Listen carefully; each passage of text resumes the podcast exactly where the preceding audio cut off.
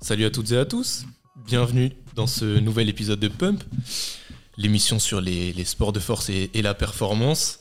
Euh, épisode 6, épisode particulier, euh, puisqu'on on va passer en revue pas mal d'idées reçues, de croyances et euh, de, fausses informations qui sont encore pas mal véhiculées. Donc ça servira d'épisode référence, puisque on va essayer de mettre un maximum de, références scientifiques dans, la description comme ça vous verrez euh, d'où on tient nos sources et vous pourrez argumenter si jamais il y a des gens qui, vous disent le contraire.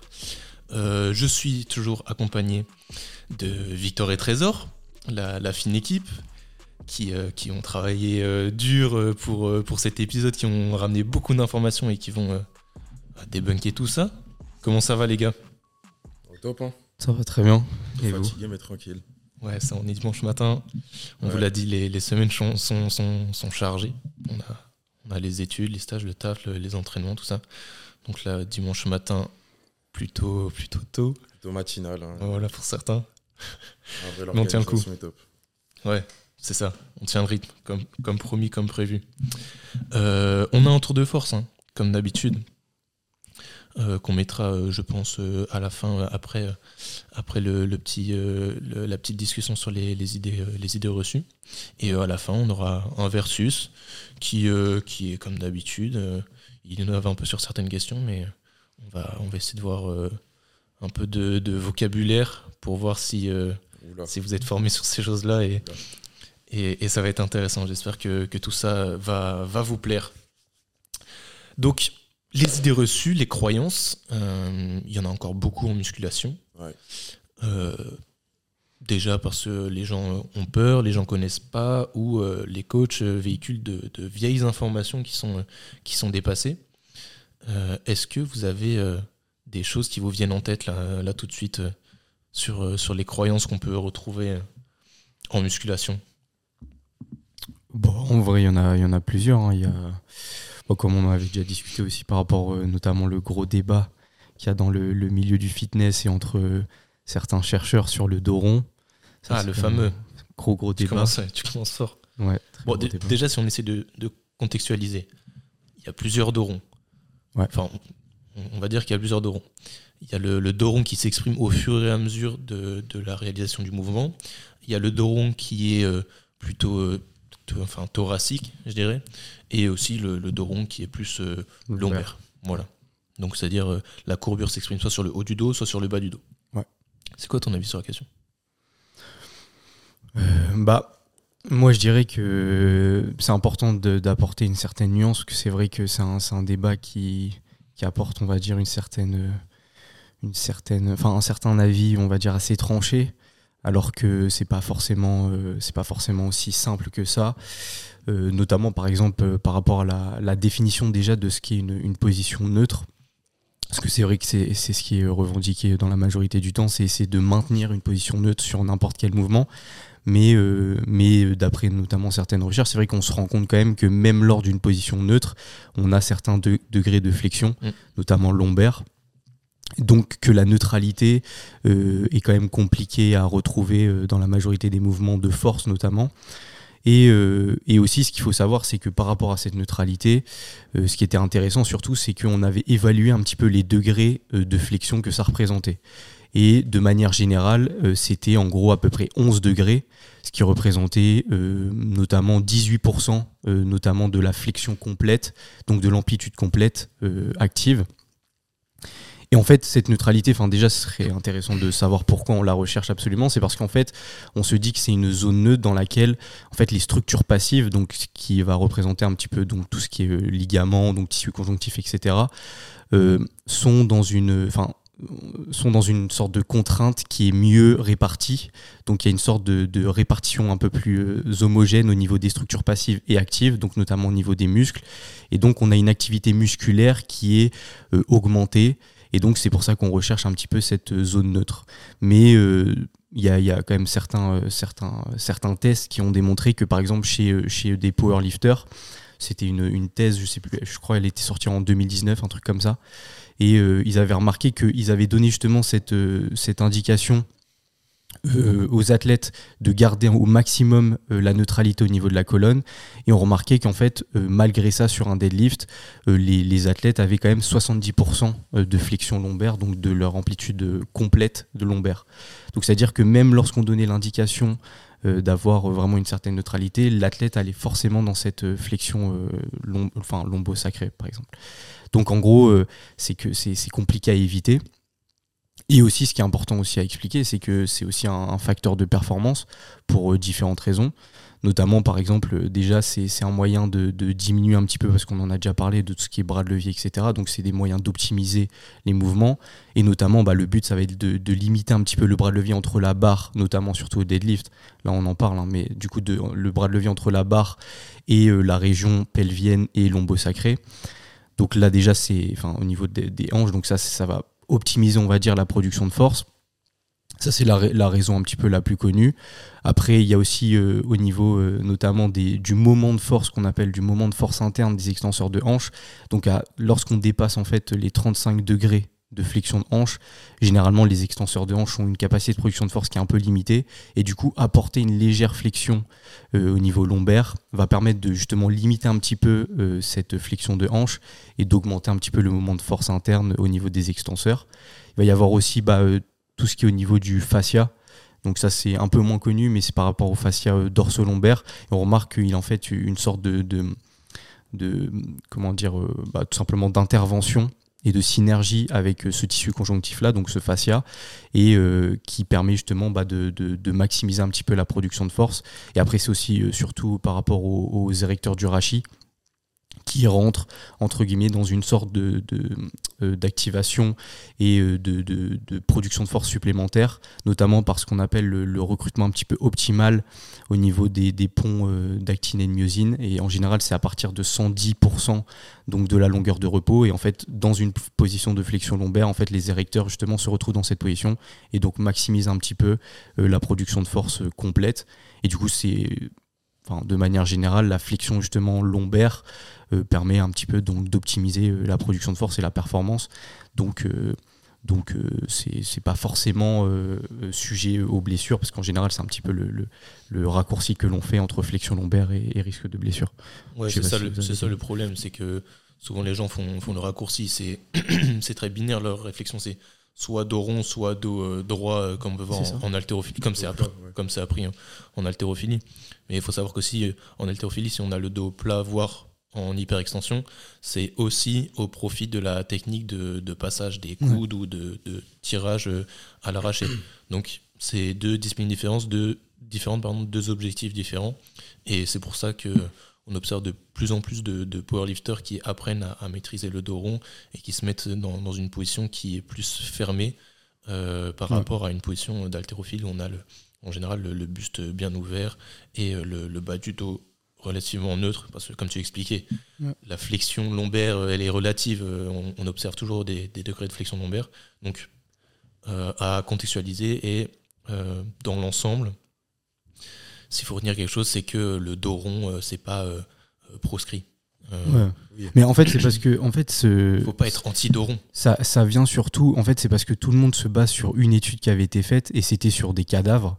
Mais en fait, ce qu'ils avaient fait, c'est que déjà ils avaient isolé le disque intervertébral. des cadavres de porc en plus, il me semble. Ouais, c'est ça. Et ils avaient isolé, mais ils avaient fait ça aussi sur, euh, sur des humains, mais c'était à, base de. Enfin, la flexion se crée à travers une presse hydraulique, donc enfin, c'est une situation qu'on retrouve très peu dans la vie de tous les jours.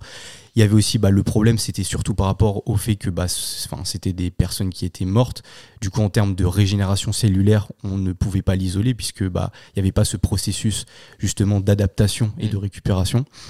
Et aussi, bah, c'est le problème, c'est surtout qu'on isolait un petit peu les structures passives, sauf que le corps humain euh, présente, un, on va dire, une sorte d'ensemble, donc il y a forcément bah, des structures passives et actives.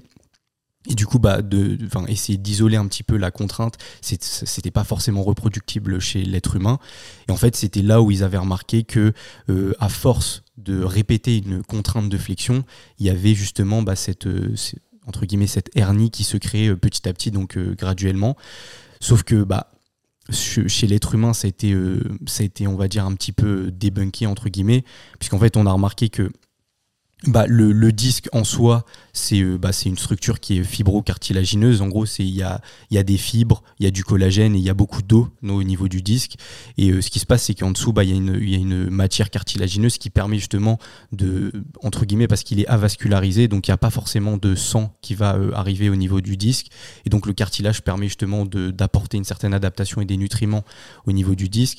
Et ce qu'on avait remarqué surtout, c'est que lorsqu'on faisait une mesure euh, des taux de nutriments et même d'oxygène, bah, il y avait une augmentation de l'oxygène et même du glucose au niveau du disque lorsqu'il y avait euh, une contrainte mécanique. Donc en gros, bah, le disque s'adaptait, et notamment, bah, on en avait déjà parlé avec la loi de Wolff, par exemple, où la densité osseuse augmentait généralement lorsqu'il y avait une contrainte appliquée. Mmh. Et du coup, surtout ce qui, ce qui, se passe au niveau du disque, c'est qu'on avait remarqué que les ligaments euh, et même la, partie externe du disque intervertébral euh, enfin, avait une résistance à la traction qui était plus importante et qui était euh, directement corrélée à la densité osseuse des articulations et même des os qui étaient adjacents. Donc plus la densité osseuse augmentait, plus il y avait une résistance à la traction qui était importante et plus du coup bah, il y avait une capacité d'adaptation à la flexion qui était importante. Donc c'est pour ça que c'est compliqué justement à chaque fois de retranscrire un petit peu bah, les, études qui sont faites sur des cadavres puisque bah, tout simplement il n'y a, a plus de vie donc en termes d'adaptation bah, on ne peut pas en créer. Ouais, c'est ça. C'est peut-être ça encore plus qu'il faut retenir que euh, il faut faire du dos. Enfin, on peut faire du dos rond. Euh, ce qu'il faut retenir, c'est que ça s'adapte. Oui, bien sûr. toutes les structures du corps s'adaptent. Euh, ça s'adapte et ça s'entraîne. Donc, euh, il y a, sur, ça, sur ça, il y a peu de sujets. Il faut y aller progressivement. Oui, mais ça, c'est hyper important. C'est ça qu'il faut, faut, rappeler. Parce qu'en fait, les gens, on a l'impression que lorsqu'on dit, ouais, il faut faire du doron, c'est comme si tu dois, euh, sur tes premières barres en doron, bah, tu dois pas avoir d'entraînement, tu dois pas créer d'adaptation. C'est comme si tu dois faire directement tes RM en doron alors que tu n'as pas forcément l'habitude. Justement, ce que tu dis, c'est hyper intéressant. C'est qu'il faut justement créer comme comme surtout, hein, on crée justement cette adaptation, on crée un stress graduel, et le but, c'est derrière justement bah, de, se renforcer et de justement bah, avoir une capacité qui est plus importante. Donc il ne faut pas, euh, faut pas se dire qu'on va directement faire un RM alors que vous n'avez pas l'habitude si vous êtes débutant, et c'est justement de travailler cette capacité en flexion lombaire, même flexion euh, complète de colonne. Et oui, parce que justement, chez, les débutants, euh, le problème c'est quand ils se mettent à faire du dos rond, alors qu'en général, les jambes sont plus fortes. Enfin, les jambes sont capables euh, d'aller à, de grosses charges, alors que le, dos ou la région lombaire ne l'est pas. et où là, finalement, c'est la région lombaire qui, va en pâtir euh, du, manque de technique ou du manque d'entraînement. Ouais, c'est ça. Donc il faut essayer de trouver l'équilibre entre les deux. Ouais, pour ça, il faut se renseigner parce que tu vois, sur les réseaux, quand tu vois des panaches, tout ça, des gars qui font du deadlift d'oron, c'est des gars, ils se sont entraînés comme ça euh, depuis des années. Et les jeunes débutants qui ont envie de commencer le. Enfin, qui font du power depuis, je sais pas, euh, quelques temps, ils vont voir ce, genre de gars, ils vont se dire Ah ouais, ok, euh, c'est peut-être comme ça qu'il faut faire et tout. Et c'est à ce moment-là qu'ils vont, on va dire, euh, créer justement des, blessures et des, mm. des, déviances, tu vois, des déviances posturales qui font qu'après, au final, la progression, elle ne sera pas optimisée, tu vois. Après, justement, ce, que je trouve bien avec The Panache, c'est qu'il fait une bonne pub du dos entre guillemets. C'est-à-dire qu'à chaque fois, enfin, c'est très récurrent. ouais, mais c'est très récurrent à chaque fois quand il fait des posts et qu'il a des commentaires par rapport à ça il essaie de contextualiser et même il y a pas mal de gens qui créent du contenu autour de, sa technique à lui. Euh, donc en général, si on, quand on, voit The Panache, on, sait qu'à côté il y a du travail, de la compréhension technique et qu'il a affiné sa, posture, ses leviers, etc. Euh, Après, c'est comme tu dis, c'est que dans le cas de The Panache, c'est quelque chose qui est recherché, donc c'est quelque chose qui l'optimise à travers certains placements. Moi, ce que j'aime pas non plus, c'est quand on part dans l'autre extrême et qui, existe aussi, c'est de dire que bah, on s'en fout, c'est le dos rond, il euh, n'y a pas besoin d'avoir de placement technique, on a juste à tirer, de, simplifier au maximum un petit peu l'exécution d'un pattern, alors que c'est pas forcément ça non plus. C'est une optimisation, mais elle est quand même recherchée, donc elle se fait à travers des placements qui sont assez spécifiques. Donc faut pas non plus passer dans l'autre extrême et se dire bah on s'en fout totalement, euh, faites dos rond et peu importe la charge, bah vous tirez, c'est tout. Enfin, j'aime pas non plus cette vision euh, trop simplifiée. ouais, mais c'est pour ça, je pense qu'on a apporté, de. On a apporté assez de nuances, assez d'informations pour que les gens comprennent. Mais euh, s'il faut retenir quelque chose, c'est que bah, ayez confiance en votre corps. Si vous vous entraînez et que vous mettez en, place une surcharge progressive cohérente, les, les adaptations se créeront. Et euh, le dire le dos rond, c'est interdit, bah, c'est juste mal connaître ou mal, mal, mal, se placer par rapport à, à tout ce qu'on sait maintenant. Ouais. Merci Trésor hein, pour tous ces petits points. il s'est lâché, il a, il a balancé pas mal d'infos, il s'est fait plaisir. si on passe sur une, autre idée reçue, Victor, est-ce que tu as envie de nous partager quelque chose? Ouais, donc tout simplement, une petite idée. Doit-on obligatoirement faire de longues séries pour maximiser l'hypertrophie musculaire? Ah ouais, c'est ça. J'en avais une qui ressemble, c'est euh, ce qu'on pouvait entendre avant, c'est il faut faire des séries de 1 à 5 reps pour le développement de la force, de 8 à 12 reps pour l'hypertrophie et de plus de 15 reps pour l'endurance. C'est ça. mais du coup, ouais, c'est ça. En gros, là, quand tu parles de longues séries, c'est-à-dire euh, de longues répétitions au sein d'une série. C'est ça, exactement. exactement. Ou euh, la blinde de série, tu vois. Mais en gros, j'avais vu ça parce qu'il y a un gars sur TikTok, je sais pas si vous connaissez, euh, il, il, me semble qu'il s'appelle euh, Loku ou un truc comme ça, tu vois. Et lui, euh, il fait du. Il a de bonnes sources, oui. Ouais, il a de bonnes sources, tu vois. Et j'aime bien comment il justifie ses, ses, propos. C'est qu'en gros, lui, il est dans, il veut travailler son hypertrophie, tu vois, en même temps de la force, bien sûr. Et lui, à chaque fois, ce qu'il va faire, c'est peu de séries avec peu de répétitions, tu vois, mais toujours échec musculaire. Ouais, c'est plus simple. C'est plus simple. Mais est-ce qu'on pourrait pas se dire, tu vois, au niveau du. Là, je te parle d'un truc, au niveau du système nerveux, tu vois. Mmh est-ce que ça peut avoir un impact du coup sur tes entraînements et du coup euh, être, on va dire, euh, moins performant sur euh, tes séries tout au long de la semaine Tu vois ce que je veux dire? Bah Justement, une programmation cohérente où les séries sont courtes, donc avec peu de reps, et l'intensité est maximale, tu vas pas avoir 30 séries par groupe musculaire chaque semaine. Ouais. Euh, pour moi, c'est ça, c'est l'équilibre entre le, volume et l'intensité. Et euh, c'est pour ça qu'il faudrait voir comment lui euh, se programme sur, sur la semaine pour voir si effectivement il peut, il peut avoir un, crash. Mais en général, ton corps te rappelle vite à l'ordre. Hein. Quand tu tiens pas une séance avec toutes tes séries à l'échec, tu, tu, le sens très très vite. Mais c'est intéressant. toi, tu es plus d'avis de faire des séries au-dessus de 10 reps ou de mettre le, le, plus lourd possible pour arriver très vite à l'échec? Moi, je dirais moi, je serais d'avis quand même d'envoyer un peu plus de, un peu plus de répétitions, tu vois. Oui. Mais parce que voilà, nerveusement, je pense que je suis pas adapté à toujours aller à l'échec. Ouais, euh, c'est un entraînement. Sur peu, de répétitions, tu vois. C'est un entraînement. C'est un entraînement, c'est une planif à avoir, tu vois. Donc, euh, on va dire pour toi, des gars qui débutent, qu'est-ce que vous conseillerez? Après, de manière générale, si tu privilégies les séries longues, il va falloir que tu aies quand même une proximité de l'échec. Ouais, et le problème des séries longues, c'est que trouver l'échec, c'est compliqué parce que la charge est moindre et euh, des fois, euh, à, 15 reps, tu as l'impression que tu es à l'échec alors qu'en fait, tu en as encore 5 et finalement, c'est les 5 les plus importantes qui, qui arrivent après. c'est pour ça la version de l'effort en soi, elle est beaucoup plus biaisée lorsque tu fais des séries beaucoup plus longues que séries courtes. Parce qu'en général, bah, c'est aussi relié au pourcentage de, de RM. En général, on arrive à avoir des tranches beaucoup plus précises que sur des pourcentages beaucoup plus bas. Donc euh, c'est vrai que ça complique un petit peu cette perception et derrière bah, ça complique un petit peu l'adaptation. Donc tout dépend de, de, comment est-ce que, ouais, comme tu disais, comment est-ce qu'on planifie un petit peu ce, volume de travail. Après sur la, la, fatigue que tu disais, de manière générale, euh, tout ce qui est fatigue centrale, etc. Euh, on en avait déjà parlé. Euh, de manière générale, ça va pas être forcément relié à l'intensité parce que justement, enfin, c'est un petit peu, comment dire, euh, à l'inverse de ce que l'on pense généralement, mais euh, les pourcentages de charges élevées ne créent pas plus de fatigue centrale, au niveau central par exemple, que périphérique par rapport aux charges plus légères c'est surtout la proximité de l'échec parce que j'en avais déjà euh, parlé, c'était surtout par rapport à l'accumulation de métabolites. Donc en fait, en général, même si tu es sur des séries beaucoup plus longues, mais que tu te rapproches euh, assez, euh, assez, proche de l'échec tout simplement, en fait, tu vas avoir cette accumulation de métabolites et du coup, ça va passer la barrière hémato-encéphalique et ça va créer justement une certaine fatigue centrale ce qui se retrouve également dans les charges euh, beaucoup plus importantes. Ce qui peut juste, enfin, ce qui peut être une petite nuance, ça va être surtout sur la, l'adaptation structurelle. Tu vas avoir potentiellement plus de contraintes mécaniques avec un pourcentage de charge beaucoup plus élevé.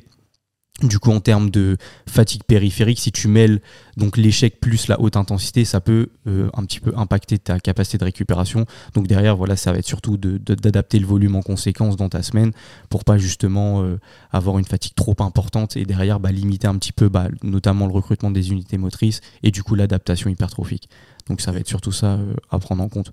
Ouais, et puis pour répondre à ta question, moi ce que je conseille aux débutants, c'est pas de chercher les séries courtes proches de l'échec, c'est de comprendre la technique, prendre de, prendre de l'expérience sur la, technique et essayer de, essayer de tenir sa technique sur une série de, 10-15 raids. Déjà, c'est un très très bon point, c'est un très bon marqueur de pression.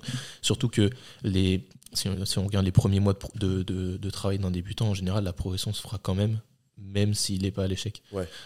donc il y a plus d'expérience à prendre sur l'exécution technique que sur la prise d'hypertrophie avec optimisation des, des RIR ou ce genre de choses. Par contre, si tu veux tendre vers de l'optimisation, pour moi, c'est vraiment plus intéressant de mettre lourd et de chercher à obtenir les 8 reps, même si tu penses que tu seras à l'échec à 6, parce que au moins, euh, disons, que de 0 à 8 reps, tu as moins de marge d'erreur par rapport à ton échec que de 0 à 15 ou 0 à 20. Euh, donc, tu vas être dans le dur directement, mais au moins, euh, tu, es sûr d'être proche de l'échec. Et il y, a des gens qui, qui qui travaillent euh, sur, euh, sur trois séries, quatre séries sur un même exercice, et qui disent euh, bah, au fur et à mesure de l'avancée dans mes séries, j'essaye d'avoir un RPE le plus élevé possible. Enfin, de, de, plus en plus fort, ou un RIR le plus bas possible. C'est-à-dire, mettons, tu fais trois séries de, de développé couché. à la barre, tu, tu, vas commencer à faire une série où tu essayes d'avoir deux reps en réserve, RIR 2. la série d'après, une seule. Et la dernière série, tu envoies tout, tu essayes d'être à l'échec. Et comme ça, ça permet aussi de, de, se sentir sur la, enfin de se sentir évoluer sur la séance et, de comprendre là où sera ton échec du jour, parce qu'évidemment le niveau de forme, euh, l'état de forme général est variable, donc on n'a pas le même, euh, le même échec euh, à chaque fois. Ok. Ok, donc si on met en point, si on met au point un petit, un, petit point dont on a déjà parlé, mais qui, est important de rappeler par rapport au tendino, même je veux dire au tendinite les tendinites. Quand on a des tendinites, il faut stopper l'activité physique et se mettre au repos. Non. non, non, non, pitié, non. Bah, du coup, tendinite ou tendinopathie ah, Justement. Bah, c'est quoi la différence? La nuance, la nuance. Bah, la nuance, ça va être surtout au niveau inflammatoire. C'est ça, tendinite, c'est l'inflammation du tendon. Tendinopathie, c'est une notion, une notion un peu plus englobante. C'est-à-dire que si un kiné ou un médecin va pointer du doigt euh, une enfin, va, te diagnostiquer une tendinite euh, euh, juste à l'observation. C'est une erreur. Ouais, non, souvent, c'est une erreur, c'est que euh, il, est, il est trop sûr, alors qu'il faut peut-être prendre un peu plus de recul par rapport à, la gêne, à la douleur. donc, c'est pour ça que vous entendez de, plus en plus, et c'est tant mieux, parler de tendinopathie plutôt que de tendinite. Mais donc, est-ce que dans les deux cas, le conseil stopper l'activité et se mettre au repos, il n'est pas il n'est pas un petit peu problématique euh, si, si, euh, c'est justement à, proscrire en général. On va essayer d'éviter justement le repos total. On va essayer justement d'apporter bah, une contrainte qui va être relativement progressive. Après, ce qui va être important, ça va être surtout de respecter le, seuil de douleur. Donc, euh, d'avoir des, des, des, pourcentages ou même des, des, chiffres sur 10 qui vont être relativement bas. Et justement, se baser sur ça pour retrouver petit à petit une certaine capacité. Et après, ça va être surtout euh, sur les, protocoles.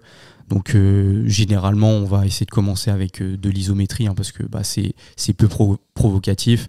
C'est en général, bah, on, peut, on peut avoir une, une, certaine fréquence de travail parce que c'est très peu demandant énergétiquement. Et, et, en général, ce qui est bien avec l'isométrie aussi, c'est que ça permet d'avoir une tension qui va être localisée. Et donc notamment bah, avec ces notions de stress shielding et relaxation. Donc le stress shielding en général, ça va être lorsque la tension va euh, contourner un petit peu la partie lésée, va se retrouver au niveau de la partie superficielle du tendon. Ça, c'est plutôt l'aspect performance, donc c'est ce qu'on a à travers la pliométrie et aussi par exemple les efforts euh, assez rapides, donc même, même sur l'excentrique parfois. Et euh, le stress relaxation, ça va être lié surtout aux efforts lourds et lents et euh, dans lequel bah, ça va être la partie qui va être lésée, qui va être justement euh, où la tension va se retrouver localisée et la partie superficielle euh, un, peu moins. Du coup, on cherche justement à planifier autour de ces principes-là. Donc de commencer avec la stress relaxation qui justement bah, permet de réorganiser, parce qu'en fait la tendinopathie c'est surtout une désorganisation un petit peu structurelle de la matrice euh, du collagène, et donc le but c'est justement de réorganiser les fibres de collagène dans l'axe. Et ça justement ça se fait en appliquant une contrainte, c'est important de, comprendre ça. C'est ça. C'est-à-dire que le, le, repos complet ne sera pas favorable à la, la, réorganisation de ces choses-là. Donc, il faut appliquer une contrainte, mais euh, sans majorer la douleur. C'est ça, ouais, c'est ça. Le, conseil. Euh, on va toujours respecter en début de réhab justement un seuil de douleur qui est relativement bas, mais de quand même essayer de se baser justement sur des exercices qui vont être peu provocatifs et de les faire évoluer petit à petit sur bah, justement l'évolution de la douleur et même aussi de la capacité d'adaptation. Et derrière, petit à petit, bah, essayer de retrouver des efforts pliométriques si on est dans le cadre de la performance ou dans le cadre des, dans le cadre des sports de force, bah, retrouver euh, des, une capacité au niveau de la haute intensité euh, sur, de, sur des barres assez importantes. Donc euh, ça va être ça. Donc, tendinopathie, pas de repos. C'est juste de l'activité physique adaptée. C'est le grand principe qu'il faut retenir. De, Après, tout dépend, tout dépend du stade. Si on est dans une tendinopathie, on va dire, qu'on appelle réactive, ça en général, ça va être relié à la charge d'entraînement. Donc, c'est lorsque ça se passe, enfin, c'est lorsque, par exemple, on, a dépassé un petit peu la capacité d'adaptation et de récupération. Du coup, bah, il y a une certaine euh, déstructuration qui va se créer. Et il peut y avoir aussi bah, la tendinopathie qui va être dégénérative. Donc là, c'est plus de manière chronique. Donc là, c'est la contrainte est aussi importante, mais euh, il y a un travail qui peut être différent. Et euh, dans ce cas-là, bah, il faut se faire encadrer tout simplement par un, pro de, santé, hein, donc un kiné du sport. Mais, euh, mais de manière générale, la contrainte appliquée sera, sera importante et sera bah, un bénéfice qui sera non négligeable. Donc, donc entraînez-vous et c'est juste d'adapter. Ok, ça fait une troisième idée reçue qu'on a, qu'on a un petit peu éclairée. Est-ce que vous en avez d'autres en tête là? Euh, Sinon, moi j'en ai une sur la nutrition qui. Vas-y. Un peu de nutrition. Les glucides le soir. Est-ce que vous avez déjà entendu ça? Prendre des glucides le soir, ça fait, euh, ça fait grossir. Jamais entendu. bien sûr. Déjà entendu? Non, t'as jamais entendu? Je suis pas dans la nutrition trop, mais. Ouais. C'est quoi, en gros, l'idée reçue? Ça, C'est en gros, c'est. Je sais, je sais même pas, mais juste manger, bah, prendre des, des, pâtes ou des pommes de terre ou du riz euh, le soir en trop grosse quantité, ça, ça ferait grossir. Parce que. Euh, alors, je vais, je vais essayer de comprendre comment, euh, comment cette idée reçue euh, s'est mise en place. les glucides, c'est le, le, substrat énergétique principal du corps. si tu prends des glucides mais que tu fais pas d'activité physique, grossièrement, ton corps va stocker. Et je pense que le raccourci qui a été fait, c'est genre glucides le soir, énergie, énergie la nuit, tu stockes, parce que la nuit tu, n'as pas d'activité. Donc, tu grossis. Je pense que ça s'est mis en place. Comment est-ce qu'on peut nuancer ces choses-là?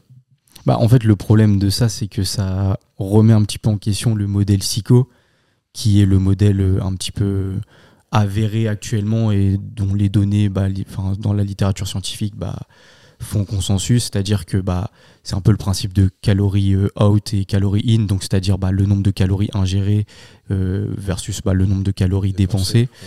Euh, et, du coup, bah, ça, c'est un, principe qui euh, est régi bah, notamment par les lois de la thermodynamique, hein, tout simplement. C'est-à-dire que l'énergie ne, se crée pas, elle se conserve ou elle se transforme.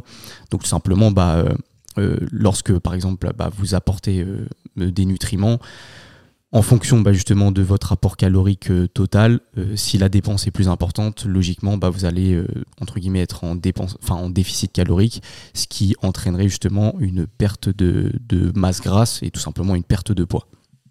Et ça, ça a été, enfin, c'est assez c'est assez comment solide en termes de données, puisque même dans des chambres calorimétriques, c'est-à-dire une, chambre dans laquelle bah, on mesure vraiment votre, euh, votre état métabolique, c'est-à-dire à travers bah, notamment bah, l'air inspiré et l'air expiré, euh, on n'a toujours pas réussi à réfuter ce principe-là, donc SICO. Et donc, enfin, de manière générale, lorsqu'on a un apport calorique euh, total qui va être euh, similaire euh, et donc identique dans deux groupes, l'apport glucidique le soir ou même le matin ou même le midi n'influence pas du coup la, la, prise de poids ou même la perte de poids.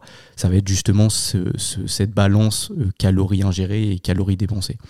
Donc ça c'est hyper important à, prendre en compte. C'est un principe maintenant qui commence à être de plus en plus répandu et partagé, qui est assez connu, mais c'est un principe qui est hyper important.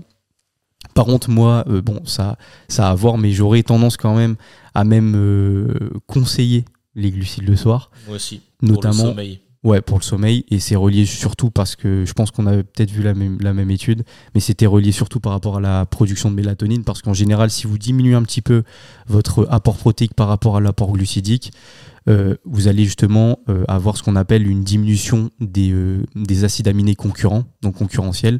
Parce qu'en général, bah, le, précurseur de la, de, la, de la, mélatonine, ça va être notamment bah, le tryptophane. Sauf qu'on a remarqué que le tryptophane, pour passer la barrière hémato-encéphalique, s'il y avait une grosse quantité d'acides aminés, eh ben, il y avait une sorte de concurrence et de, difficulté un peu plus importante euh, de justement bah, passer cette barrière. Et derrière, bah, la production de mélatonine était un petit peu altérée. Donc si euh, vous organisez un petit peu votre rapport protéique et glucidique euh, à ce niveau-là, ça favorise un petit peu bah, la, la, production de mélatonine et ça va favoriser du coup un meilleur sommeil. Donc je pense que ça, c'est quand même important de mettre en place. Toi, je sais pas ce que. Je suis complètement d'accord avec ça. Et c'est pour ça que je, reste sur cette conclusion-là. Glucides le soir, très important. même tout au long de la journée, mais si, si vous les avez le soir, c'est très bien aussi. Est-ce que vous avez d'autres d'autres choses, d'autres idées reçues autour de la musculation, de l'alimentation? Ouais, moi je peux en dire, je peux en dire une, c'est par rapport une idée très reçue, notamment pour les femmes. Euh, une idée reçue qui nous dit que euh, les femmes ne doivent pas trop s'entraîner en musculation, euh, sinon elles deviendraient trop masculines. Hmm. Est-ce que vous avez déjà entendu parler de ça? Ouais, bien sûr. pas, que les femmes. Enfin, c'est pour moi, c'est relié à la peur de, devenir trop musclé. C'est ça. Il y a beaucoup de gens, de débutants et beaucoup de femmes, mais il y a aussi des, des mecs qui disent Moi, je veux pas m'entraîner trop lourd, trop dur parce que j'ai peur de devenir trop musclé. C'est ça. Alors, les gars, vous inquiétez pas. Vous inquiétez pas, les gars. Un physique, comme vous pouvez voir et comme vous pouvez remarquer, ça se construit à la dure, euh, dans l'assiette, euh, sur des, années, des, des, mois, des années. Euh, donc, vous inquiétez pas, ça va pas vous tomber dessus. Voilà. Mais si jamais ça vous tombe dessus, sachez que d'un point de vue santé, ça vous sera profitable sur le eh ben très très long terme. Exactement. Donc, allez-y. Ah oui, faut pas hésiter. Mais pour les femmes, la peur de, devenir trop masculine, c'est c'est bah, propre à chacun, mais ça, ça, ça, ça, touche plus au, standard, euh, enfin à, la vision de la beauté qu'on se fait, ça. la vision de, l'esthétisme. Dans ces cas-là, bah, vu que ça touche à, des préférences euh, subjectives et, personnelles, il n'y a pas trop débat. Si tu n'as pas envie d'être musclé, bah, ça peut se comprendre. Mais bah non, mais c'est pas, c'est même pas ça. Si t'as pas envie d'être musclé, c'est pas grave. Euh, mais t'inquiète pas, tu, tu vas pas devenir euh, Mister Olympia euh, sans faire exprès. Quoi. Enfin, Tu vas pas te transformer en homme en quelques séances de, ouais. de musculation. Tu vas pas attraper de la moustache, t'inquiète pas. ouais, c'est ça aussi. mais, mais c'est ça aussi, c'est ça les clichés. C'est peut-être dans le bodybuilding professionnel de, de, haut niveau féminin, puisqu'il y a du dopage, il y a des, des attributs masculins qui se développent et peut-être il y a euh, un raccourci qui se fait entre la musculation et le développement de ces attributs-là euh, chez les femmes, alors que c'est lié aux prises de produits dopants. ces choses Donc, euh, dans ce sens-là, vous pouvez, vous pouvez vous entraîner sereinement, vous pouvez vous entraîner dur. Il n'y a pas de, pas de contre-indication à ça esthétiquement. Exactement. Pourquoi tu rigoles, Trésor Ah non, non, non c'est vrai. Euh, moi, j'en ai, j'en ai une autre qui, qui va un peu dans ce sens-là. C'est euh, par rapport à la croissance. Ah, la musculation, ça ralentit la croissance. Faut pas faire de musculation quand on est jeune. Ouais, ça c'est. Ah, c'est un grand classique. Hein. c'est un grand classique.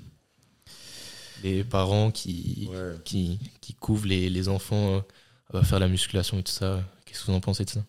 Mais c'est parce qu'on en avait déjà parlé. C'était par rapport au raccourci un petit peu. C'est que de manière générale, on va euh, apporter une certaine, un lien de causalité par rapport, par exemple, on va prendre un sport, on va se dire, ok, bah, comme ils sont tous petits ou tous grands. Exactement. Oui, bah, c'est vrai qu'on en a déjà parlé, et euh, c'est parce qu'il y a des gens qui appellent ça le, le biais du, nageur ou ce genre de choses. C'est parce que les nageurs ont des épaules très larges. Mais c'est pas la natation qui fait des épaules larges, c'est si tu as des épaules larges, tu es favorisé en natation, donc nécessairement à haut niveau, c'est la caractéristique physique qui s'observe le plus. C'est comme euh, les fémurs euh, courts euh, et les bustes longs en haltérophilie. Exactement. Il y, y, en a plein d'autres. Ouais, c'est ça. En fait, c'est juste qu'on retrouve des catégories de prédisposition génétique au haut niveau qui justement bah, sont euh, relativement euh, bénéfiques pour cette discipline et pour, le, pour pratiquer bah, un niveau de performance assez important. Mais ça ne veut pas dire que c'est la discipline qui, euh, qui précède ces prédispositions génétiques. Ouais, ouais sinon, bah, sinon le sprint, ça fait devenir noir. Ouais. c'est aussi ridicule que ça. C'est aussi ridicule que ça. Donc, la musculation, pour les jeunes, c'est euh, adapté, euh, c'est fortement recommandé. que ce soit adapté, bien encadré, tout ça. Parce que... mais, mais si vous commencez jeune, c'est à ce moment-là en fait, que vous allez avoir des, des gains euh, ah vraiment phénoménaux parce que c'est là que le corps se construit et qu'il y, y, a vraiment de la, de la, croissance dans tous les sens. Donc si vous mettez à, profit ces hormones-là pour le développement de la masse musculaire, vous aurez des, de bons résultats très tôt et un physique, un physique mature un peu plus tôt que, que ceux qui auraient commencé après la, enfin, dans leur vingtaine. Bah, tu le vois, par exemple, si on prend un exemple très simple, les, les jeunes qui ont fait de la, de la gymnastique, euh, tu vois, qui ont fait de la gymnastique très tôt, ils ont des prédispositions quand même euh, on va dire, au, niveau, au niveau de la force ligamentaire, tout ça. Que, ouais, et puis il y, a aussi. Bah, pour la gym, je dirais que c'est aussi de, y a de l'apprentissage moteur. Hein. on va faire un épisode sur ça, mais l'intelligence corporelle kinesthésique, elle, se développe, comme toutes les formes d'intelligence, ça, se développe. C'est-à-dire que si vous commencez un sport tôt et que vous apprenez à, utiliser votre corps dans l'espace euh, tôt, euh, ça vous sera profitable plus tard. Quoi. Ouais, c'est ça exactement. désolé, on a un quatrième invité qui, qui, euh, qui, qui, prend un peu de place. bon, donc la musculation pour les jeunes, Fort. on encourage. On valide, on valide. Si vous voulez des coachs, Encadré, bien sûr. Voilà, voilà. Parce que le problème, c'est ça, c'est quand on est jeune, on n'a peut-être pas les bonnes sources d'informations, on n'arrive pas à faire preuve assez de, discernement par rapport aux informations qui circulent. Donc, trouvez un coach, euh, avec un peu de chance, il vous encadrera correctement, même si euh, malheureusement, il y a aussi beaucoup de coachs qui, qui véhiculent le, genre d'idées reçues qu'on est en train de, passer en revue. Donc, euh, n'hésitez pas à vous faire encadrer, ça vous sera profitable plus tard. C'est ça. Euh, est-ce que vous en avez d'autres là sous, sous, le coude là, des, des, petites idées reçues? Trésor, je pense que vous voulez parler de l'acide lactique. Est-ce qu'on te lance sur ça ou on le garde pour le prochain épisode? Parce qu'en vrai, il en reste beaucoup. Il en reste beaucoup. Si, si, vous, si, si vous aimez euh, qu'on passe en revue ces idées reçues là, euh, restez connectés. On fera, on fera un épisode si 2. Les gens aussi ont des idées reçues par rapport à la musculation qui ne, qui nous en fassent pas. Hein. justement, ça qui est compliqué, c'est qu'une idée reçue, tu as du mal à l'identifier comme tel. Ouais, mais c'est par exemple, ils ont des. Ouais, ouais, je vois ce que tu veux dire. Peut-être qu'ils ont des... idées reçues dont ils sont pas conscients, et là, ils sont en train de se rendre compte qu'ils pensaient, mm. pensaient des choses, et en fait, c'est totalement faux. C'est pour ça que c'est compliqué d'identifier ces choses-là. Euh, mais il faut, faut, juste être attentif à ce qu'on peut entendre en salle ou même chez les populations euh, moins averties euh, sur ces sujets-là pour, pour savoir, bah ouais, il y a des, des, des, fausses informations qui, qui tournent et c'est pas positif. Bon, si on parle du bench, est-ce que vous avez déjà entendu ça? Le bench, il, faut avoir, il faut faire attention à la colonne, il faut avoir le dos, le dos à plat. Il faut lever les jambes et croiser les pieds euh, en faisant du développé couché. Non, non, non. non, moi je suis pas d'accord. Tu pas d'accord Simplement respecter en sa, plus, sa courbure vertébrale Exactement. naturelle, tu vois. Si on n'est pas dans un objectif de performance, ouais. Je dirais. Ouais, ouais parce que sinon tu, tu, forces l'hyperextension. Ouais. ouais, ouais, c'est clair. Mais enfin, euh, pour comprendre pourquoi euh, lever les pieds au bench peut s'avérer plus contre-productif, euh, c'est la notion juste de sécurité et de stabilité. Exactement. Si vous ne savez pas faire de bench et que vous n'avez pas vos appuis au sol, vous êtes moins stable, donc vous prenez plus de risques de perdre la trajectoire, de, de, de, de, vous blesser hein, grossièrement sur, sur ce mouvement-là. Donc, gardez les pieds à plat au sol, les talons posés si vous faites euh, du bench IPF, c'est important. Parce qu'il y en a qui aiment bien euh, coller les pieds euh, derrière les épaules là, en ayant les, les pointes de pied au sol seulement. c'est vrai. Donc, pour le développer couché barre, gardez la, enfin, préserver les courbures naturelles de la colonne. Et bon, si on place le contexte un peu, vous pouvez voir des gens euh, des powerlifters qui font du, bench avec les pieds surélevés, mais ils n'auront pas les, les, genoux fléchis euh, au-dessus des hanches. C'est euh, ce qu'ils font, c'est ce qu'on appelle du Larsen press. Est-ce que Trésor, tu veux bien nous expliquer brièvement sur l'intérêt de, cette variante-là?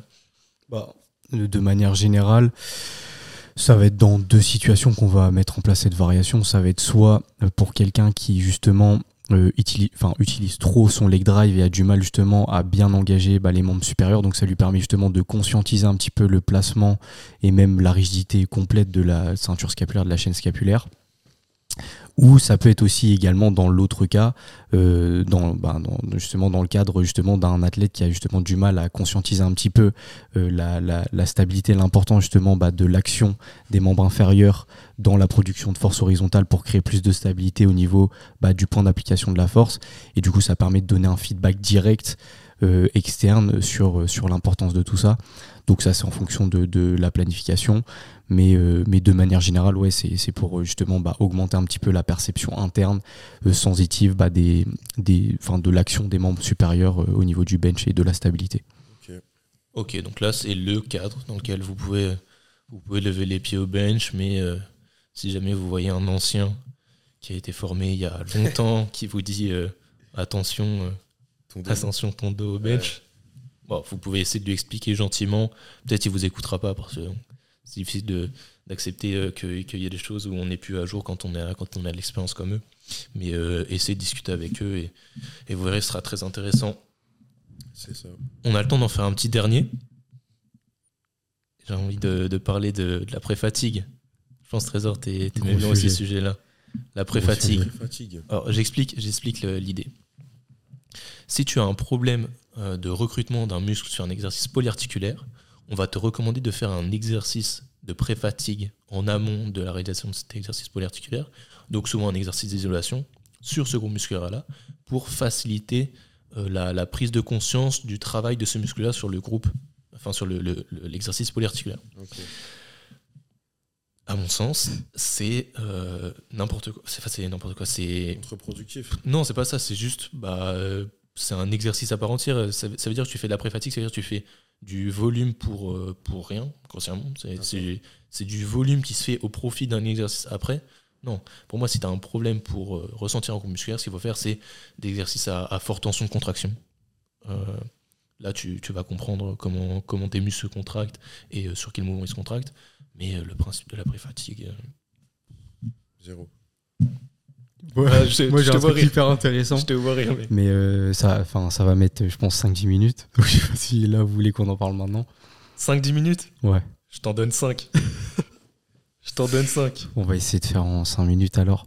Non, moi ce que j'avais lu euh, hyper intéressant par rapport à ça, c'était euh, bah, déjà sur cette notion un petit peu de sensation et de recrutement. Parce que c'est vrai que c'est vrai que déjà, je, trouve important quand même de rappeler que euh, sensation ne veut pas dire forcément recrutement, parce qu'il y a quand même toutes ces lois un petit peu de biomécanique, donc l'action mécanique d'un muscle ne sera pas remise en cause, même si vous avez du mal justement à avoir cette perception sensitive. Donc ça, c'est important de nuancer. Donc ça ne veut pas dire que, c'est pas parce que vous ne sentez pas un muscle que, cette, que ce muscle-là n'entre pas dans l'action euh, mécanique euh, du pattern moteur. Et ce que je trouvais aussi intéressant, c'était par rapport surtout euh, à, des propriocepteurs, donc des mécanorécepteurs, parce que la sensation, en fait, la perception interne du corps euh, de l'action motrice euh, d'un muscle, ça va être surtout relié justement bah, à, ces, propriocepteurs, donc un petit peu la capacité de, de, de l'être humain ou d'un athlète à justement percevoir les différentes parties de son corps dans l'espace. Et en fait, ça va être surtout relié aux organes tendineux de Golgi. Donc je sais pas si vous avez déjà entendu parler de, enfin peut-être vu passer cette étude, mais elle est vachement intéressante. Et en gros, euh, ce qu'ils expliquaient, c'est que euh, la perception interne, elle était compliquée notamment pour plusieurs raisons.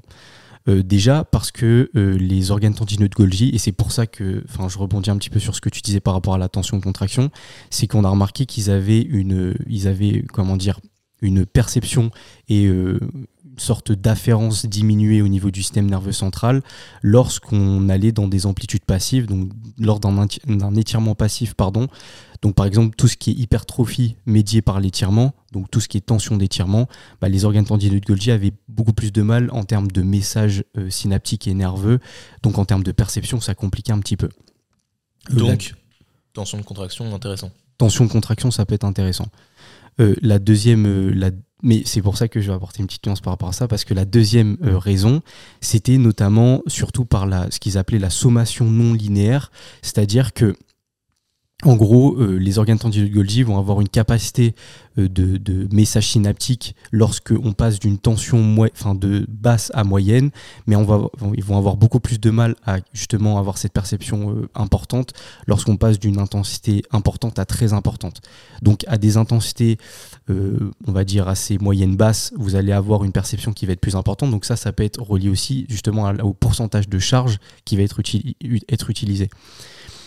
Ensuite, ce qui va être aussi important, ça va être relié surtout à, euh, il faut comprendre que en gros, il va y avoir une sorte d'adaptation des organes tendineux de Golgi à la tension appliquée, mais aussi au temps sous tension de la tension appliquée du coup. Donc ça veut dire que euh, il va se désensibiliser petit à petit à la tension qui va être appliquée. Donc plus vous allez avancer, donc ça c'est un petit peu contraire à ce que l'on pense généralement parce qu'on se dit plus un athlète avance en termes de, masse musculaire, donc de progression de masse musculaire, plus généralement il va avoir une perception qui va être améliorée, ce qui n'est pas forcément aussi évident puisque justement il va y avoir une désensibilisation euh, des organes tendineux de Golgi. Donc il peut potentiellement avoir une difficulté un peu plus importante en termes de perception sensitive. Mais aussi il va être euh, désensibilisé par le temps sous tension. Donc plus vous allez appliquer une tension euh, fréquemment, plus justement il va avoir cette euh, désensibilisation. Il va y avoir aussi, bah, ça c'est intéressant, mais bon, ça, ça sert à rien d'y aller en profondeur. Ça va être surtout relié aux organes tendineux de Golgi qui sont pas forcément au nombre euh, équivalent euh, de fibres musculaires, c'est-à-dire vous n'avez pas autant d'organes tendineux que de fibres musculaires, donc toutes les fibres ne sont pas reliées à, ces propriocepteurs, donc parfois ça peut rendre un petit peu compliqué la perception sensitive. Et euh, il y avait aussi par rapport, ce que je trouve intéressant, c'était par rapport à ce qu'ils appelaient la résultante des mouvements autogénérés. Et ça, c'était relié, par exemple, il disait que euh, en général, on a du mal à percevoir euh, justement un mouvement dans lequel on, s'attend déjà au résultat. Et c'est, enfin, ils expliquaient un petit peu, euh, par exemple, c'est pour ça qu'on a du mal, enfin, c'est même mm, pratiquement impossible de se chatouiller soi-même, puisqu'en fait, comme on perçoit déjà le résultat du mouvement généré, on a du mal à justement percevoir la sensation.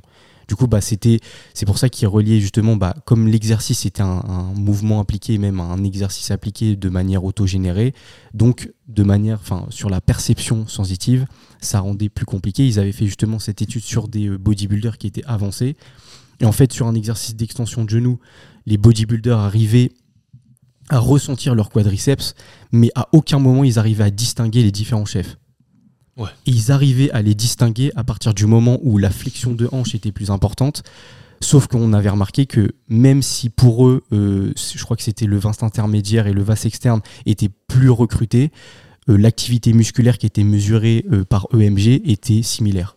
Donc c'est là qu'ils avaient remarqué qu'en fait, bah, en fait, tout simplement, même un bodybuilder qui était avancé, bah, il avait une capacité justement de perception qui était compliquée.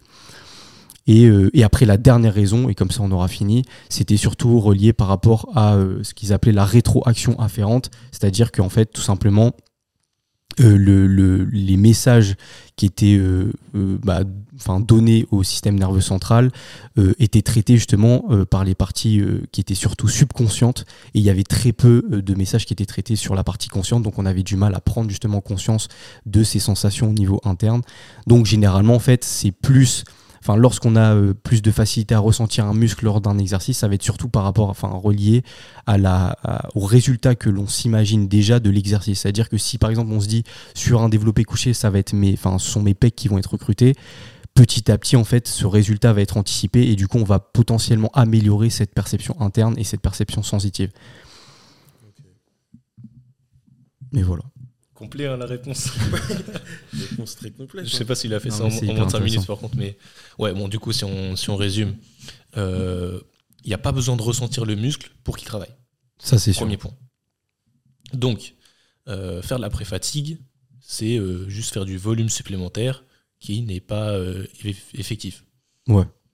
Il n'y a pas d'intérêt. Si vous voulez comprendre comment les muscles entrent en action sur les mouvements de musculation, faire des mouvements à forte tension de contraction, ça peut être une première piste quand on débute. Ouais. Mais c'est pas relié au développement de, à l'hypertrophie. Donc si vous tendez plus vers des exercices à forte tension d'étirement, là vous aurez plus de gains et plus de recrutement de, de ces muscles-là, même si vous les sentez pas. Ouais. on va le relancer, vas-y. Bon, est-ce qu'on s'arrête sur ça ou c'est pas bon? Non, si c'est bon, mais c'est parce que j'apporte une, juste une dernière nuance par rapport à ça, les tensions d'étirement, même si c'est même moi qui l'avais partagé. Mais, euh, mais c'est vrai qu'en fait, on a remarqué aussi par rapport à ça que justement, en fait, il y avait une certaine adaptation au niveau du sarcomère et surtout bah, les, sarcomères en, série. Et en fait, bah, il y avait un certain degré de sarcomère en série qui ne se rajoutait pas. Et du coup, en fait, bah, dès lors qu'on on atteignait un petit peu le nombre total de sarcomères en série, donc la limite, euh, on va dire, d'adaptation, bah, l'hypertrophie médiée par l'étirement avait justement ses limites et ne créait pas forcément plus de bénéfices euh, à mesure que l'entraînement avançait, à mesure que le niveau de l'athlète avançait. Donc derrière, bah, l'entraînement euh, médié par l'étirement n'est pas forcément euh, à, niveau, à niveau adapté, hein, n'est pas forcément le plus, le plus bénéfique pour l'hypertrophie. Après, c'est pas forcément encore totalement figé. Donc euh, ça va sans doute évoluer ces résultats-là, mais euh, c'est quand même des réponses qui apportent une certaine nuance sur tout ça. Donc finalement, en fait, on se rend compte que faut faire les exercices et tout quoi. Faut. le bilan. C'est tout. Tout ça pour ça. Essayer de varier. Bah non, mais essayer de varier entre les, les différents bras de levier, mais euh, mais ne vous prenez pas forcément énormément la tête euh, sur ça, même si c'est quand même très important. Mais euh. Bah, brièvement, hein, le fait de ressentir le muscle, ça rejoint quand même le principe d'adhérence et de plaisir à aller à la salle. Donc, dans la mesure où si tu ressens le muscle que tu travailles, tu prends plus de plaisir à le travailler et tu y vas plus souvent. C'est non, ça c'est sûr. Mais c'est juste pour ça, pas faire le raccourci entre je ne sens pas mon muscle, donc euh, je ne travaille pas et je vais pas progresser. Ouais, mais on est d'accord sur ça. Mais c'est pour ça, c'est toujours à, contextualiser. Et quand on bosse avec quelqu'un et qu'on le suit sur sa progression en musculation, en général, on essaie de tenir compte de différents facteurs et pas forcément euh, les, des données scientifiques qui disent bah faut privilégier telle euh, méthode plutôt qu'une autre. Non. Le principe de base, c'est le principe d'adhérence. Aller à la salle, faites faites-vous plaisir et, amusez-vous. C'est déjà ça le, plus important pour aller vers une progression certaine. Bon, euh, moi, il m'en reste 5-6, donc euh, ça fera un, épisode 2. Euh, j'espère que, tout ça vous a intéressé. En tout cas, on a eu plein de discussions très intéressantes. J'espère que vous aussi, vous avez appris des choses, les gars. Ouais, fort. Très intéressant. ce que je vous propose là, c'est qu'on mette le, tour de force qui a été préparé par Jade et qu'ensuite on fasse le versus pour, pour clore cette, cette émission.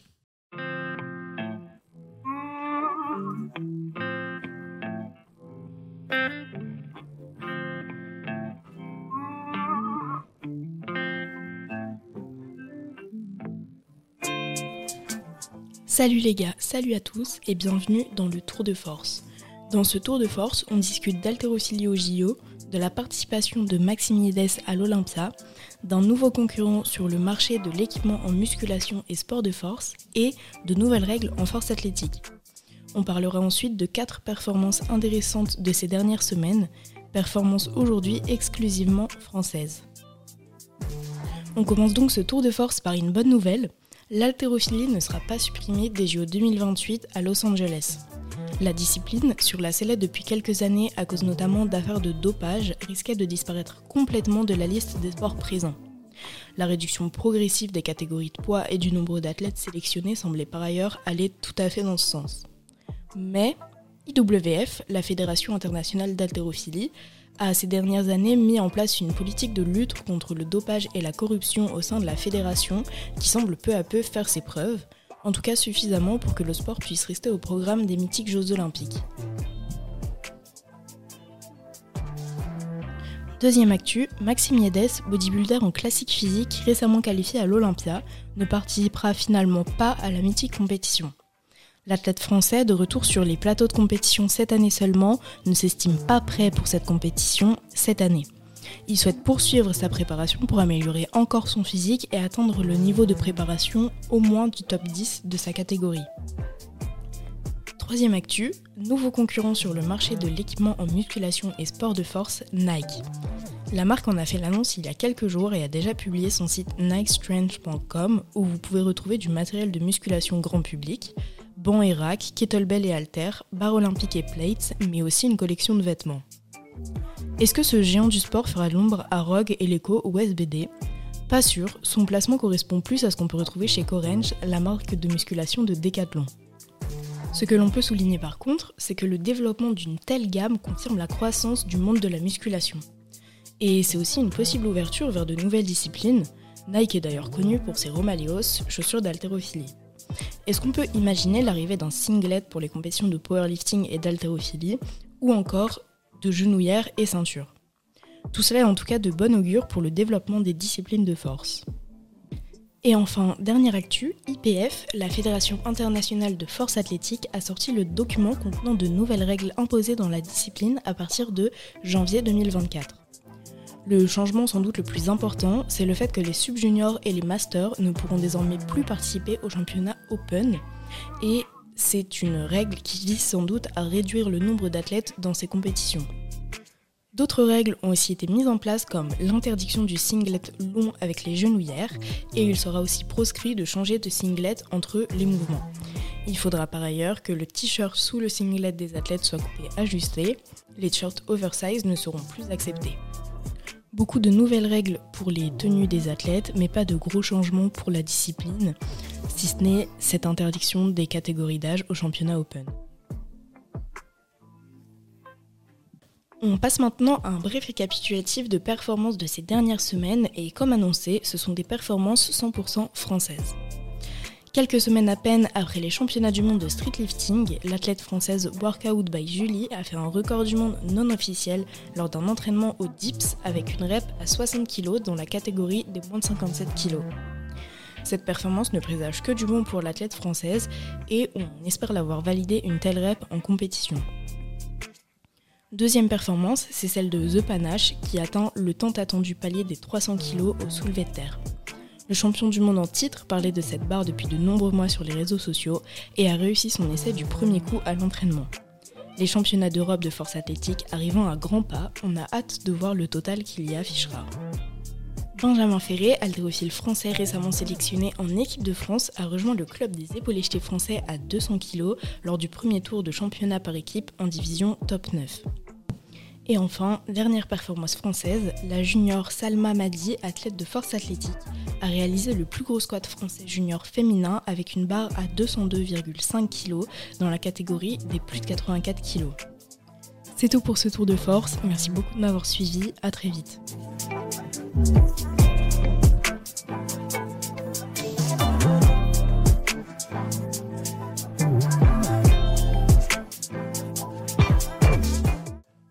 Ok. Bon. On reviendra pas sur le tour de force numéro 6. Hein. Euh, ce qu'on va faire, c'est qu'on va passer directement au versus euh, qui, euh, qui, va clore cette émission que j'ai préparée pour voir un petit peu le vocabulaire qu'ont mes, mes collègues sur le, coaching, la nutrition et tout ça. Donc je vous propose qu'on passe, qu'on passe au versus tout de suite et on verra si Victor Trois victoires fait sa troisième victoire. On espère. C'est mon année. Le boss. Le muscle up ne ramène pas de muscle. je suis plus fort que vous tous et je suis le plus fort mondial en fait. Trop relou, trop relou. Ok les gars, pour ce versus, rien de nouveau. Les choses simples. On va juste voir si, euh, si vous avez du, du vocabulaire ou si vous en avez pas. Et si vous connaissez euh, certaines variantes de squat? Ah, Je connais pas du tout. Alors, la première question, qu'est-ce que le Steinborn... J'ai du mal à parler, c'est allemand. Le Steinborn squat? Je connais pas. Qu'est-ce que c'est à votre avis? Ah, Victor va prendre le point. Ah, aucune idée? Si tu c'est moi je connais pas non plus. Hein. Aucune idée? Steinborn, c'est un, Allemand qui a créé Ouais, c'est un Allemand qui a inventé ça. Un bodybuilder? Euh, pas vraiment, non, c'est juste un, des premiers à avoir fait du squat très très lourd. Ah, il nous donne un indice. Ouais, enfin. si tu connais ça. Ah, ok. Non, moi je. bon, c'est une variante de squat. connais pas à votre avis, comment elle s'exécute? Je sais pas. Euh. C'est une variante de squat qui s'effectue sans chandelle. C'est-à-dire que vous chargez votre barre, vous la placez à la verticale et vous la faites tomber sur vos épaules en position de deep squat et vous remontez. C'est quelque chose que vous observez chez les strongmen. D'accord. Est-ce que ça vous dit quelque chose? Attends, réexplique vite fait. C'est quoi c'est barre, barre olympique chargée à la verticale. Ok. Vous l'attrapez ah, sur le côté ah et vous la laissez tomber sur vos épaules en faisant un squat et après vous remontez. Est-ce que vous avez déjà vu ça? Mais il y a l'haltérophile qui fait ça, là. il s'amuse à faire ça. Ouais, euh, Egor. Ouais. Euh, ouais. non, mais lui, il fait tellement de conneries. Et c'est bien ça C'est bien. Bah, c'est bien. Non. Pour amuser la galerie. Quoi. Ah, c'est un exercice euh, de compétition en strongman. Ah, ouais, carrément. C'est tout. Mais sinon, enfin, pour la musculation, ça n'a pas d'intérêt. Ouais. Faites pas ça basique, hein, vous allez... Ils vont vous voir en bizarre, les gens. Donc vous connaissez pas cette variante là mm, Et donc, bah, là du coup là oui, j'ai déjà vu. Ouais, vous avez déjà vu. Vous savez pas que ça s'appelait comme ça Non, pas du tout. Faudra qu'on essaye. non. Comment se tuer Ouais, ouais c'est compliqué comme variante. Hein. Faut faire attention. C'est bon, du coup c'est l'allemand Heinrich euh, Steinmott qui a, qui a fait cette variante là et euh, bah, qui a vécu euh, tôt par rapport à, l'âge d'or du bodybuilding. Donc c'est vraiment un, des pionniers en sorte de, de, la, de la musculation et même de la, de la force athlétique. Ok. Donc euh, à l'époque, le squat, il n'était pas connu, c'était pas connu pour être un mouvement où, tu euh, chargeais lourd. Donc euh, je pense que dans le contexte, il a inventé cette variante-là pour mettre une barre lourde sur ses épaules seul, sans l'aide de chandelle ou d'un rack à squat. grossièrement. D'accord. Donc, pas de point pour euh, cette première question. Alors, voilà, grimace. tu, veux bien, tu veux bien nous lire la question, Trésor, s'il te plaît? Qu'est-ce que le euh, schizochitrium Exactement. C'est dans quel domaine déjà ça Nutrition. Nutrition Ça vous dit rien? Pas du tout. Victor Frérot, non, attends, schizo, Non moi je pense juste un schizo. Tu vois. Bon, Euh, franchement, non. Honnêtement, non. Mais là, tu nous sors des trucs. si je vous dis, si je vous dis oméga 3, Ouais. non. Non.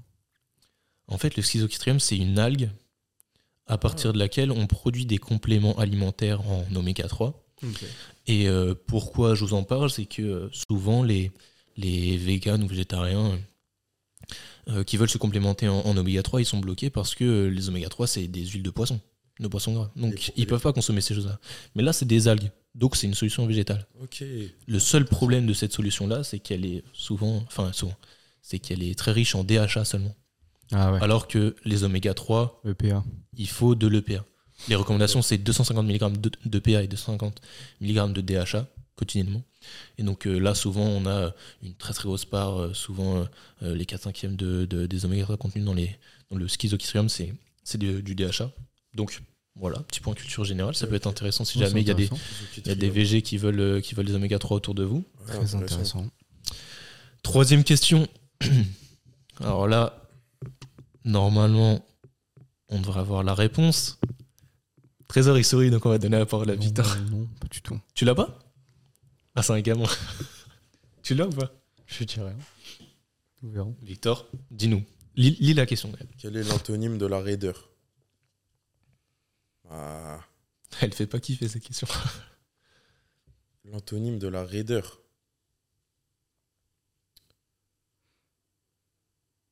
C'est tout, je dirais. euh,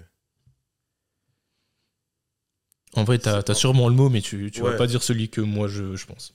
Ouais, je pense aussi. C'est quoi l'inverse des trades? Bah, être souple, mais. C'est pas ça ce que tu- je me disais. Pas tout bien. à fait. Je le dis alors. Vas-y. Compliance. Ah là là là Ah, là. quoi? Compliance. Compliance. ok. Compliance. Éclaire-nous. Éclaire-nous, Trésor. C'est quoi la compliance? Bah, c'est la faculté d'un tissu justement à se, à se, comment dire, à s'allonger à une tension.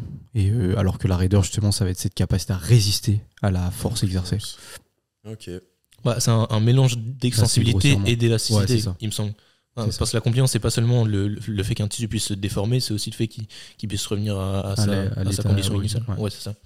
Donc voilà, ça, la raideur et pourquoi, pourquoi on en parle, parce que souvent, enfin, le- le- le- l'exemple facile, c'est euh, l'os qui est raide et le muscle qui est compliant, et souvent la problématique qui est exposée, c'est savoir bah, le tendon, comment il se place par rapport à ça. Le tendon, est-ce qu'il doit être plus raide ou plus compliant, compliant pardon? Et euh, finalement, c'est un savant mélange des deux, euh, suivant la discipline. Euh, on le répète souvent, hein, mais un tendon raide, c'est un tendon qui, qui tra- transfère bien la, la force exercée par le muscle sur l'os. Donc, d'un point de vue performance, c'est intéressant, mais le problème, c'est que un tendon trop raide, c'est un tendon qui va appliquer plus de contraintes au muscle, et donc euh, qui peut mener à des petits, à des petits bobos. Donc euh, voilà le, le petit, petit mot de vocabulaire, troisième mot de vocabulaire. Ouais. La compliance, voilà, l'antonyme de, de la raideur. Donc premier point pour Trésor. Bien joué, mec. J'ai euh, la prochaine question Ouais. que je peux pas vous afficher malheureusement parce que j'ai mis les réponses directement. Mais en fait, c'est très con. J'ai demandé. Je suis allé. Squat. Non, justement, c'est pas la réponse. Je suis allé demander à un traducteur euh, le nom euh, de, traduire en fait des exercices euh, du mot anglais au mot, euh, au mot français. Donc, tu as vu le premier. On va, on va du coup passer au, à ceux d'après. Euh, je vais vous dire du coup des mots en français et vous allez me dire à quel, à quel exercice ça, ça correspond euh, selon vous et on va voir si vous êtes capable de traduire l'inverse, sachant que le but c'était de prendre des, des- des traductions qui n'avaient aucun sens. C'est-à-dire que le, le traducteur est mauvais, le traducteur s'est placé dans un contexte Ah. tout autre de la musculation. Donc, par exemple, si je vous dis euh, boucle inclinée, qu'est-ce que c'est comme exercice d'après Curl biceps. Ça, c'est chaud, tu, tu connais, mais c'est pas tout à fait celui-là. Ouais, t'as gamin. Boucle inclinée, bah, eh, là- non, mais attends, t'as le plus dur. Bah, c'est le curl, mais. Du coup, incliné. Bah, tout simplement. Tu l'as lu Non. Ah, il est chaud. Il est chaud. Non, mais boucle inclinée, je 2-0. l'ai. Ouais, tu connais. Ah, mais ça, c'est parce que tu traduis des bails sur. et du coup, t'as déjà vu ça. Ouais, c'est ça. Mais ouais, c'est ça, en frère. anglais, c'est ça, frère. Ah ouais, tu traduis les choses comme ça. Il a eu. Ouais, T'as déjà lu du coup Ah, alors, Ah oui. bah, ça va être intéressant. On va laisser la parole à Victor pour le suivant. Vas-y. S'il l'a pas, bon, je pense qu'il l'aura. Euh, soulevé de mort. C'est deadlift. Ouais. Tout simplement. Soulevé de mort. Troisième mot. Concasseur de crâne. Concasseur du crâne. Bon, vous l'avez pas tous les deux, donc euh, Attends. le premier. Overhead qui- press, non Overhead press. Non. Ah, j'allais. Vraiment, essayez de faire une traduction littérale en anglais et comme ça, vous aurez le mot en anglais et après, peut-être vous me faites la traduction en français. Ton casseur. Peut-être plus le mot crâne qui peut vous aider. Concasseur du crâne. Peut-être que vous avez jamais lu cet exercice-là en anglais. Peut-être aussi. Peut-être aussi, ouais. Non, là, je sais pas. Les School Crushers, ça vous dit quelque chose ou pas Ouais. Ah, Bah ouais, c'est. Les barres-fronts. ah oui. Ouais. Ah, Ah, ouais, ouais. ouais, ouais. Ouais. Skull. Voilà la, la traduction. Scout. Concasseur de crâne. Bon, un dernier. Un dernier. Il me semble qu'il y a 2-1 pour, euh, pour Trésor sur ce versus sur l'instant. Ouais. Donc euh, on va laisser la parole à Victor. Trempette. Putain, je l'ai déjà vu ça. Et mais toi, toi Trompette, tu traduis des trucs. Trempé. Trompé. Toi tu dois tomber sur des traductions des fois, les textes ils doivent être bizarres. Trempette. Trompette. Ah, Vous l'avez pas moi je l'ai pas, mais je l'ai déjà vu. Alors, petit indice. Tremper, juste le mot tremper, comment on dit en anglais Faut pas me demander à moi. Je suis pas bilingue. Victor. Je suis pas bilingue non plus. Trempé. Ouais.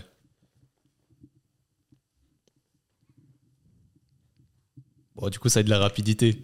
Dernier indice. C'est un mouvement de street lifting. Dips. Dips. Il a dit avant. Putain, dip pour profondeur. Non, profondeur, c'est D-E-E-P. Ouais, moi j'avais compris ça aussi, mais pourquoi tremper? Bah, tout deep, c'est tremper quelque chose. Ah ouais? Ouais. To. Il fait trop l'ancien en anglais, lui, c'est abusé, frère. Bon, ça fait 3-1 pour, euh, 3-1 pour Trésor. Euh, bon, il, il y avait un, j'avais un mot, euh, un mot supplémentaire, mais en fait, j'en ai, j'en ai plein d'autres des traductions comme ça. Mais si jamais ça, ça vous a plu et que ça vous amuse, je, pourrais, je pourrais remettre ça sur, c'est sur le prochain versus. Donc, euh, vous avez. En vrai, ça, ça, ça m'étonne que, que Trésor il, il connaisse des trucs comme ça, mais, mais c'est bien. ça, ça fait un petit peu, un petit peu d'anglais. C'est bien, on travaille l'anglais de temps en temps, ça fait pas de mal. Euh, Oh, j'ai mis les slides n'importe comment. Bon, C'est pas grave. si on finit ce versus sur des petites enchères, Oh, pas mal. très très bref, très efficace, on va voir un petit peu juste euh, jusqu'où les, les enchères peuvent monter. Et attention, là je vais préciser les règles. Celui qui gagne les enchères et qui cite le bon nombre de choses, enfin du coup qui remporte ses enchères à lui, il marque deux points. Ah, ok, donc là, ça veut dire. C'est-à-dire que si tu gagnes les enchères, que tu dis mets dans le 15 alors que l'autre s'arrête, et que toi tu cites les 15, tu marques deux points. Par contre, si toi tu gagnes pas les enchères, mais que l'autre ne cite pas le nombre de choses qu'il a, qu'il a prévu, bah c'est toi qui marques le point. Mais par contre, on marque un seul. Ah ouais, donc, Et ça, c'est juste pour encourager les gens à monter un peu les enchères et à gagner les enchères. Il faut savoir que Trésor, c'est un grand fan de mode. un grand fan de ça. Ah, c'est un euh, gamin. Le fashion. L'homme fashion du 5 Non, vas-y. Bon, du coup, le, le sujet des enchères, pardon, on n'a pas- dit. C'est juste les marques de chaussures de sport. Et les marques, j'ai bien dit les marques de chaussures de sport. Donc, je me fais arbitre hein, si vous me dites des marques de sneakers qui sont pas du tout adaptées à la pratique d'aucune activité sportive. Je, J'entrerai ça. bah, ok, ok. Ok. mais euh, je pense que vous allez à chaque fois dire des marques qui, qui sont cohérentes. Donc, Eh, Il y en a trop, je vais encore bégayer, vas-y. Je vais dire euh, euh, 10. Moi, je dis 15.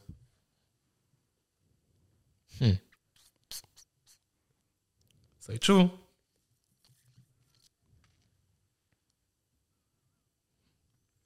Ah, tu l'as bien bloqué là. Continue avec son bluff à deux balles. là. C'est pas du bluff. En vrai, je sais pas si je peux en avoir 16 ans. ok, celle-là, je la connais. Non, vraiment. Je la connais bien, celle-là. Ah, parce que la dernière fois, il a fait l'escroc. Quoi Il a déconcentré pendant ses enchères. Ah oui, il était là 5 secondes et tout, c'était mort.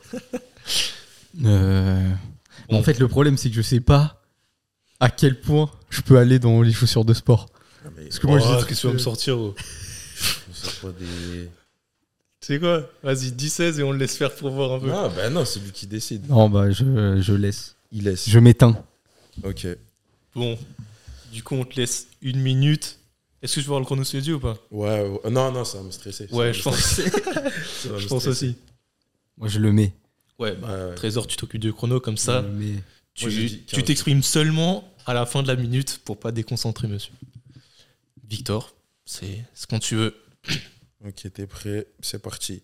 Nike, Adidas, Asics, New Balance, Under Armour, Kalenji. Euh, Ok, ça commence. Euh, Erima, Humel. Euh, Il est chaud. Attends. Ferme-la. Euh, J'ai dit quoi d'autre Attends. Chaud bouillard. Erima, Asics. Non, non. Frère, fais toutes les marques de Décathlon. Non, bah. Quechua, Quechua, ça passe Quechua, ça passe. C'est un gamin, il a, pas- y a pas le droit de faire ça. S'il te plaît. Franchement, et les gens.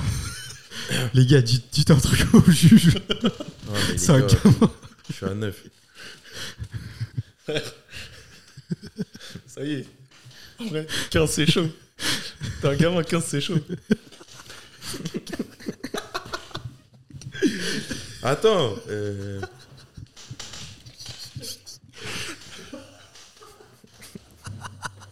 toute façon, dans tous les cas, dans tous les cas, dans tous les cas, je vais me justifier. Je devais marquer deux points, j'ai tenté. Ouais, non, c'est bien, Vous t'as en avez d'autres ou pas? Bah, pff, Gros, j'ai largué des Hummel, Erima, des trucs de handball. T'as dit non, Azix chaud. J'ai dit Azix. Vas-y. Moi, j'aurais placé Anta aussi. Ah oui, en Mhm. tas, chaussure de- d'Altero. Bah, La c'est une des chaussure plus de grosses marques. Squat Ah, mais il y avait- University. Il y avait Oka. Tir. Enfin, Ouais, un tailleur ou tir, TYK. Oka aussi, les chaussures de, de running là. Ouais, ok, ouais. Qui c'est quoi Euh, Mizuno. euh, Mizuno. Après, t'as toutes les marques de Décathlon. J'ai dit ça pour euh, Kalenji, euh, Domios, euh, Kipsta. Ah oui, euh, en fait, dès qu'ils ont un sport, ils Ouais, ont vrai, une marque vrai, et euh, ils font une Mais quand tu as dit Décathlon, dans la tête, je pensais à des maillots de bain et tout. Enfin bref. Je. Bah, Nabaji, ils ont des chaussures. ah ouais? Bah, gros. Si, les chaussons de natation. J'aurais accepté, hein. Ouais. Bah, frère. Chaussures de sport. Mais c'est des chaussures qui sont utilisées dans, la- Pour dans le le cadre d'une sport. pratique sportive. oui, ok, oui. Pourquoi Et toi, tu voulais dire quoi tout à l'heure? Non, j'allais dire Soconi. Soconi? Ah, ça nique ça. Bah, non, non, frère, non. Ah, vas-y. Ouais, c'est le fashion. là. Il Putain, vas-y. Sur le Soconi, trottoir- sur le frère. trottoir, les fashion. Ah, frère, Soconi. Soconi, c'est juste des sneakers. Ils font zéro paire de sport. Non. Mais bon, sneakers, tu vois. Ça peut servir pour le sport aussi, en vrai. Oh non. Ah ouais, il y avait Diadora, des trucs. Converse, en vrai, hein. Converse, ben ouais. Converse, j'accepte. J'accepte. Oui. Ah ouais, bien joué. Bah, Jordan, c'est une marque à part maintenant aussi. Ouais. Ouais, mais ça vient de Nike un peu. Ouais. Sinon, les gars, on s'en sort plus. hein. Bah, ça vient de Nike, mais c'est plus Nike. Ouais. Si Bah, plus vraiment. C'est comme, euh, c'est comme. Eli Hansen et, euh, et Converse. Converse, Ouais. c'est une filiale de, de Nike. hein. Mm. Ouais, C'est revendu, c'est racheté par Nike. hein. Bon, Ah, bravo, Trésor. euh, ouais, bien battu bravo, Victor, mais euh, bravo. ça n'a pas suffi. Victor, euh, Trésor reprend le, le titre. Champion du Versus. Petite victoire, ça fait longtemps. No belt. Euh, bon, euh, attends, on a, on, a, on a fait un bon versus, mais euh, on a aussi passé en revue pas mal de choses intéressantes quand même là, sur, euh, sur les idées reçues. Ouais. Ouais. J'espère que vous, il vous, en reste en, en réserve parce que on fera un épisode 2. Hein, Allez, un épisode 2. allez. Faire attention, ça commence à faire beaucoup d'épisodes 2 en suspens. Ouais. On n'oublie pas, les gars, les compléments alimentaires. Ouais. Ça arrive. non, non, sérieusement, on va faire un, un épisode sur les compléments alimentaires aussi. euh, parce qu'on vous le promet depuis longtemps. Et puis une, une seconde partie pour euh, ces, ces idées reçues-là, parce que c'est intéressant comme format. Enfin, j'espère que ça vous a plu, mais ça permet d'être euh, peut-être un, un peu plus euh, exhaustif sur toutes les choses qui peuvent toucher à la musculation, d'un point de vue entraînement, même kiné ou réhab ou nutrition. Et euh, d'apporter euh, chacun un avis, des notions, et tout ça. Donc euh, j'espère que vous, ça vous a plu. Et puis sinon, moi je vous dis à la prochaine hein, les gars, dans, dans deux semaines pour un autre épisode avec un invité normalement on croise les doigts. Vous savez, l'orga, c'est toujours compliqué, mais on tient le rythme. Et euh, merci à Invité d'être venu enregistrer cet épisode. Grosse force à vous pour, pour les cours, l'entraînement, hein, c'est ça, hein, comme d'hab. À, à vous comme à nous. À vous comme à nous. Entraînement, travail. Deep work. Deep work. à 5h du mat, comme trésor, bravo à lui. Il se lève tôt. Quel esco, C'est un gamin. Quel esco. Faut dormir, trésor. allez les gars, à la prochaine. À la prochaine.